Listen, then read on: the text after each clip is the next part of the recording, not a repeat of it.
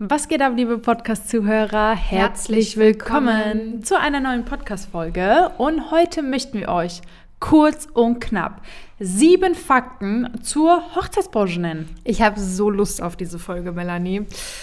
Vielleicht schaffen wir auch mehr. Also Vielleicht schaffen wir auch mehr. Oder ja. wir machen Teil 2. Das ist ja Oder so, so, das sagen wir gerne ne, im Podcast. wir machen Teil 2. Und wir starten direkt mit dem ersten Fakt. Ja. Sagt man das so? Ja. ja. Okay. Was ist Und der? zwar, der erste Fakt ja. ist, ähm, der mir auch als erstes eingefallen ist, die Hochzeitsbranche ist einfach familiär. Ja, ja. Ähm, man kennt jeden. Ähm, es ist schon ähm, eine relativ kleine Branche, finde ich, im Vergleich zu anderen. Und es ist einfach alles so, so ja, familiär, freundschaftlich. Ähm, heißt jetzt nicht, dass jeder jeden lieb hat. Ja. Äh, ich meine, überall gibt es auch ähm, hier und da mal so Ecken und Kanten und schwarze Schafe. Auch Hate genannt. Ja, ich wollte es schön umschreiben. Aber ähm, ja, ich finde, es ist äh, tatsächlich ein sehr schöner Fakt, den das ich stimmt. sehr schätze an dieser Branche. Man ist mit vielen ähm, Dienstleistern bzw. Kollegen auch befreundet. Man hat ein besseres Verhältnis als als ich das damals jetzt mit Kollegen im Büro bei der mhm. Bank hatte. Ne? Mhm. Ja. Ja. Ja, dem kann ich eigentlich äh, nur zustimmen. Ähm, was ich auch gut finde, ist, dass man halt einfach auch wirklich so eine Vertrauensbasis hat, weil wir einfach aus derselben Branche kommen und immer dasselbe erleben, aber trotzdem erlebt ja jeder, weil trotzdem wieder individuell ist, alles anders und dieser Austausch ist, glaube ich, für uns, also ich kann jetzt auch für mich sprechen, sehr wertvoll. Absolut. Ja. Und ähm, ich finde, hier hat es auch irgendwie nichts damit zu tun, ob man im selben Segment ist, also ob man nur Planer ist oder DJ oder Fotograf. Ich meine, wir unterhalten uns so oft mit Dienstleistern, die aber genau dieselbe Erfahrung ja. gemacht haben, ja. weil unsere Endkunden sind einfach Brautpaare. Wir haben eine emotionale Ebene. Am Ende geht es immer um die Hochzeit. Genau. Ob das jetzt bei dem Grafikdesigner so ist, ist, oder bei der Make-up-Artistin. Und die sind im Austausch mit dem Brautpaar. Genau. Und jeder erlebt das anders und das teilen wir einfach miteinander und äh, das finde ich auch ein sehr, sehr schöner Fakt. Ja. Und auch wenn ich es eben gerade schon mal erwähnt habe, ich will noch ein bisschen tiefer drauf eingehen oder näher drauf eingehen. Ich habe ja gesagt, das ist so familiär, jeder kennt jeden so gefühlt. Ähm, man denkt, glaube ich, immer als Außenstehender, die Hochzeitsbranche, das ist alles sehr lokal. Also wir kennen jetzt auch nur ähm, die Rhein-Main-Gebietler, mhm. aber es ist, kommt so oft vor, dass man sagt, hier kennst du den DJ aus Düsseldorf ja, oder den, genau. den aus Berlin. Ah ja. ja. der aus München, den musst du dir mal anschauen oder was genau. auch immer. Also ja. es ist trotzdem sehr ähm, regionenübergreifend. Ähm, und ich finde, man kennt auch aus anderen Städten sehr viele Dienstleister, allein auch durch Instagram natürlich. Das wollte ich gerade sagen. Oder auch durch Netzwerkevents, die es ja mittlerweile auch bundesweit gibt. Genau. Und ich muss sagen, äh, wann mir das mit diesem familiären ähm, auch nochmal so krass bewusst geworden ist, ähm, um das mal ganz kurz zu sagen, ähm, als der Wedding Award dieses Jahr war in Deutschland, ähm, war das ja auch wo man erstens, wie du gesagt hast, auch deutschlandweit ganz, ganz tolle Dienstleister nochmal kennengelernt hat und wo man denkt, ach krass. Mhm. Ähm, und wo es ja dann leider technische Probleme gab, aber man halt in dem Livestream vom Wedding Board einfach so diesen Support gesehen ja. hat und äh, wo ich gedacht habe, geil. Also das ja. fand ich richtig, richtig äh, toll. Fakt 2 ist, wir empfinden gerade, dass die Hochzeits Hoch Hochzeitsbranche äh, tatsächlich sehr, sehr schnell wächst gerade. Mhm. Und die ist auch ein Stück weit, finde ich, im Umschwung. Also irgendwie spüre ich einfach, da passiert gerade was. Genau. Und ich habe das Gefühl, ähm, dieser Umschwung ist positiv, weil Hochzeit mal als ernstes Business gesehen wird. Mhm. Und ich mhm. glaube, auch da ist noch, also da ist ja jetzt noch immer Aufklärungsbedarf da, ja. ähm, weil ja heute oder wie noch immer eine Nachricht bekommen haben, dass Leute sich nicht vorstellen können, dass man das hauptberuflich macht. Mhm. Oder äh, letztens hat eine Zuschauerin geschrieben, dass äh, sie von einer anderen gehört hat, so, okay, und was ist dein richtiger Job? Ja. So, es what the fuck? so, und das finde ich aber gut, weil die Leute, die jetzt neu starten, egal in, in welchem Segment, einfach merken, ach krass, das ist wirklich ein Business. Mhm. Und das mhm. ist ja auch das, was wir in unserem Seminar sagen, Leute, es ist ein Business, was ihr aufbaut. Und ähm, das ist, glaube ich, auch wichtig, dass das passiert und deswegen auch der Umschwung, weil einfach die Aufklärung herrscht. Ja. Ich denke auch Social Media ist da ein sehr, Definitiv, sehr großer ja Bereich, der das halt auch zulässt. Ich glaube, ähm, der Fokus tatsächlich liegt auch gerade bei Hochzeitsplanern. Vielleicht empfinde ich das auch nur, weil wir selbst Hochzeitsplaner sind, mhm. selbst ausbilden. Aber ich habe das Gefühl, es gibt von Tag zu Tag mehr Hochzeitsplaner. Und mhm. vor eins, zwei, drei Jahren waren das die freien Redner, mhm. die das ging absolut, also es ging ab einfach. Ja. Also du hast es auf einmal so viele neue Redner und, aber es kennengelernt. Lief auch, also auch ja. viele, die wir sehr, sehr neu kennengelernt haben. Und deswegen glaube ich ja auch, ich meine, die Statistik, die beweist es ja, mhm. es heiraten immer mehr Leute tatsächlich mhm. und ähm, auch vielleicht durch den amerikanischen Einfluss immer mehr größer, genau. aufwendiger, genau. besonderer. Ähm, und ich glaube, Deswegen gibt es wahrscheinlich auch mehr Dienstleister oder deswegen werden mehr Leute zu Dienstleistern, mhm. weil man halt auch merkt, okay, krass, da, da läuft was ah, einfach. Ah, total. Ich glaube aber auch, dass tatsächlich Corona äh, da eine Rolle spielt. Vor allem ähm, zu dem Thema, es wird es ist gerade ein Umschwung da, es passiert was, die Hochzeitsbranche man wird hat, lauter. Man hat auch Zeit nachzudenken. Ja, aber also an der Stelle wirklich mal Props und ein unfassbar fettes Dankeschön und mein vollster Respekt geht an alle, die die auf den Straßen sind, die vor den Rathäusern stehen und äh, laut werden für unsere Branche, gerade in der Corona-Krise. Auf jeden Fall. Weil tatsächlich, auch wenn ich sage, die Branche wird laut, aber sie ist leider noch nicht laut genug, sodass ähm, uns jemand hört. Genau, sodass uns jemand hört, dass wir berücksichtigt werden bei den neuen Bestimmungen. Ich hoffe, wenn du, lieber Zuhörer, das in einem halben Jahr oder so siehst und du denkst, es ist doch alles gut, ich hoffe, dass es so sein wird, ja. aber aktuell äh, sieht es halt ganz anders aus. Und, äh, und das ist auch wieder dieses familiäre vielleicht, nur zu absolut, Punkt Nummer eins, dass ja. man sich supportet, dass es wichtig ist, dass man zusammenhält, dass man irgendwie laut wird, an die Presse geht. Äh, ja. Wir haben tolle Presseberichte, auch zum Beispiel von der Svenja, von der Pressesprecherin vom äh, Bund Deutscher Hochzeitsplaner auch, die sich so krass eingesetzt hat. Ja.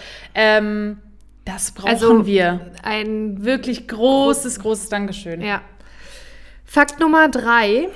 Ähm, die meisten Hochzeitsdienstleister sind selbstständig. Und genau. ich glaube, man könnte auch sagen, die allermeisten sind Einzelunternehmer. Und ja. ich glaube, wahrscheinlich ist es auch deshalb wieder so familiärer, weil wir, ich sage jetzt mal, viele sind Einzelkämpfer, sind eine One-Man, One-Woman-Show. Mhm. Natürlich hier und da hat jeder, oder nicht jeder, aber manche haben Mitarbeiter, aber es es ist, glaube ich, alles noch mal mehr privater, als dass es vielleicht große GmbHs gibt mhm. und große Firmen ähm, mit hunderten Mitarbeitern. Das ist schon alles sehr, ja, äh, ein bisschen kleiner. Mhm. Es, es, gibt sicher, also es gibt definitiv Ausnahmen. Äh, das ist klar, was ich aber auch gut finde, weil das zeigt dann wiederum, wie krass auch ähm, die Hochzeitsbranche wachsen kann und auch ja. wirtschaftlich gesehen einen großen Stellenwert dann auch haben kann, wenn ich jetzt schon an krasse Eventdesigner denke, mhm. an den Thorsten Ein Mainz, der einen Wahnsinnsjob macht und der ist ein krasser Eventdesigner und hat tolle Mitarbeiter. Also, ey, da ja. geht mir auch das Herz auf. Ja, so. ja absolut. Ja. Ich glaube aber trotzdem, dass die Mehrheit definitiv ja. Einzelunternehmer sind. Dem kann ich zustimmen. One-Man, One-Woman-Show. Ja. Ähm, und auf selbstständiger Basis, genau. Genau. Muss ja nicht heißen, dass man es hauptberuflich machen muss. Man kann ja auch, mhm. ne, also nebenberuflich, nebenberuflich ja. aber halt auf selbstständiger Basis. Wer hier alles nebenberuflich selbstständig ist in der Hochzeitsbranche, dem können wir auch auf jeden Fall unsere Folge mit dem lieben Steezy empfehlen. Ähm, scrollt einfach mal bei unseren Folgen ein bisschen weiter runter. Mhm. Ähm, da findet ihr eine sehr, sehr coole Folge zu diesem Thema, wie man nebenberuflich selbstständig sein kann in der Hochzeitsbranche. Genau. Ich habe ja vorhin schon ein bisschen angesprochen, so ähm, wir wollen noch immer Aufklärungsbedarf irgendwie schaffen, dass es hier nicht nur um Hochzeiten geht, sondern um ein Business, was wir machen, ähm, um also wie soll man sagen, wirklich ja, ein Business. Äh, es ist nicht alles rosa-rot genau. und ähm, es ist nicht immer alles so, ach wie schön, oh, das ist ja toll, ja, ach wie mhm. süß mhm. und oh, dann bist du ja nach, jeden Samstag auf Hochzeit, genau. das ist ja schön. Und genau nach diesem Gedanken kommt es, okay, ich muss meine Steuer machen, ich muss irgendwie beim Finanzamt anrufen. Ähm, ich muss vielleicht auch äh, mein Unternehmen zum Wachsen bringen. Genau, ja. ich muss investieren, ich muss vielleicht umstrukturieren. Also eigentlich müsste das der erste Gedanke sein, um sein Business führen zu können, um dann zu sagen, okay, ich mache jetzt hier die Hochzeit, da kommt ja. Tortenprobe und alles, was Also was gehört. wir damit sagen wollen, um mal auf diesen nächsten, nächsten Fakt zu kommen, Fakt Nummer vier, als Hochzeitsdienstleister geht es nicht nur um Hochzeiten. Exakt. Es ist nicht alles hier, wir müssen Schleifchen binden und wir machen schöne Fotos, wenn sich Leute küssen, ähm, sondern es steckt halt wirklich was dahinter. Ja? Also das Krass. sind krasse Existenzen, da geht es äh, auch ähm, um Mitarbeiter vielleicht, ja, um äh, alles. Krasse Budgets ja. auch, ja. Also bin ich ganz bei dir. Das sollte man nicht unterschätzen. Ich meine, natürlich als Außenstehender sieht es ja immer schön aus. Ne? Wir sind toll gekleidet, springen auf der Hochzeit rum, machen mhm. Bilder oder backen die Torte oder halten die Rede und nach einer mhm. Stunde gehen wir wieder und mhm. haben dann gefühlt Feierabend. Aber so ist es halt einfach nicht. Genau. Ich will jetzt nicht sagen, leider nicht, weil wir haben es uns ausgesucht und ähm, wir sagen, glaube ich, oft genug, wir lieben unseren Job als Hochzeitsdienstleister. Safe. Und wir wollen uns damit jetzt auch überhaupt nicht beschweren, sondern einfach nur das ist die mal, Realität. Genau. Ja. Also wir sagen das zum Beispiel auch immer in unserem Seminar, wir möchten euch den realen Job des Hochzeitsplaners, ne, also bezogen auf uns zum Beispiel, ähm, näher bringen, weil der Hochzeitsplaner mehr mitbringt als nur, sage ich jetzt mal, äh, sich die Location rauszusuchen und alles, was man so auf ja. Instagram sieht, sondern da steckt halt hinter den vier Wänden einfach viel, viel mehr. Und es ist bei jedem ja. Dienstleister so. Absolut. Ja, so. Das wird aber eine knackige Folge hier. aber wir machen es auch ein bisschen knackig. Kommen wir zu Fakt Nummer 5. Nämlich, wir würden sagen, in, dem, in den meisten Fällen ist es so, dass unser Arbeitsalltag anfängt, wenn andere Feierabend machen. Was bedeutet ja. das? Ähm, ich würde jetzt mal, wenn wir es mal auf uns beziehen, aber sicherlich auch auf äh, andere Dienstleister, ähm, unsere Brautpaare arbeiten ja auch mal. Ja. Das bedeutet, wenn sie Feierabend haben, fangen dann, ich würde mal sagen, so ab 17, 17.30 so an Telefonate, Kennenlerngespräche, Skype-Calls, wie auch immer. Location-Besichtigung, Planungsgespräche. oder am Wochenende, so. Ja. Genau. Also ihr müsst überlegen, und das sollte man, ähm, dem sollte einem bewusst werden. Mhm. ähm, wir Hochzeitsdienstleister haben mit etwas zu tun, was für unsere Kunden die Freizeit ist. Mhm. Ja? So, das heißt, unsere Arbeitszeit, ich meine, das ist jetzt auch nicht so 100 Prozent ähm, wahr, aber unsere Arbeitszeit ist im Prinzip die Freizeit der anderen. Natürlich, wir haben ja eben schon gesagt in dem ähm, vorherigen Fakt, dass es eben nicht nur Hochzeiten sind, ja, mhm. ähm, auf denen wir arbeiten, sondern wir haben vielleicht auch mal einen 9-to-5-Tag oder haben, stehen auch mal um 8 Uhr auf ja. ähm, und sitzen den ganzen Tag am Laptop, um so ist es ja das ganze Backoffice äh, genau. äh, zu machen. Ja? Also auch da natürlich, sowieso als Selbstständiger kann man ja seine Arbeitszeit ungefähr legen, wie einem das passt, wie man flexibel sein möchte. Aber tatsächlich, wie Melanie genau, gesagt diese Gespräche halt, ne, dieser genau. Kundenkontakt, genau. dieser also face-to-face, sage ich jetzt mal, ist alles dann halt abends oder am Wochenende. Ja, auch nicht alles. Manche Brautpaare sind vielleicht auch selbstständig oder nehmen sich Urlaub. Ja, oder haben flexiblere Arbeitszeiten, nehmen sich Urlaub. Genau. Aber ich finde, es sollte einem schon bewusst werden, dass ähm, trotzdem viel auch mal abends anstehen kann oder wie du sagst, am Wochenende. Genau. Ja. Da ist es vielleicht auch nur wichtig, vielleicht auch an alle angehenden Hochzeitsdienstleister dass äh, es jetzt nicht bedeutet, dass ihr jetzt bis irgendwie bis 22, 23 Uhr arbeiten müsst. Auch da könnt ihr euch euren Limit setzen und ihr müsst nicht um 21 Uhr irgendwie euch einen Termin machen. Ähm, also jetzt nicht, dass ihr denkt, ihr sitzt da jetzt von 8 bis 23 Uhr nur. Kann auch vorkommen, nur, ne? aber ja. Genau. Kommen wir zu Fakt Nummer 5. Oh, das ist ein sehr guter Fakt. Ist ein sehr guter Fakt und auch sehr wahr. Mhm. Ähm, Fakt Nummer 6 lautet, man braucht ein dickes Fell. Exakt. Wir haben am Anfang schon so ein bisschen von Hatern gesprochen. Ja. äh, man, ich bin der Meinung, dass man ähm, besonders, ich will jetzt nicht sagen, den Brautpaaren gegenüber ein dickes Fell braucht, sondern einfach generell Respekt vor dieser ganzen Sache haben muss. Also sowohl Respekt über so für dein eigenes Unternehmen, dass du selbstständig bist und alles unter einen Hut bekommen musst, aber auch dir bewusst sein musst, okay, ich trage eine große Verantwortung. Oh ja. Und das braucht nun mal dickes Fell, weil halt nicht immer, wie du gesagt hast, alles rosa-rot ist. Und ähm, wir, auch hier, wir reden hier etwas nicht negativ, sondern das ist die Realität. Und mhm. das ist ein großer Unterschied. Ja. Ich glaube genau. auch, weil ähm, wir kommen wieder zurück auf den ersten Fakt, es ist alles sehr familiär, freundschaftlich, man kennt jeden. Ich glaube auch da ähm, ist es immer gut, ein dickes Fell zu haben, einfach weil also jeder jeden kennt, sozusagen. Und auch, ja? weil es auch anders sein kann. Also ja. wenn es mal Hate gibt, ja.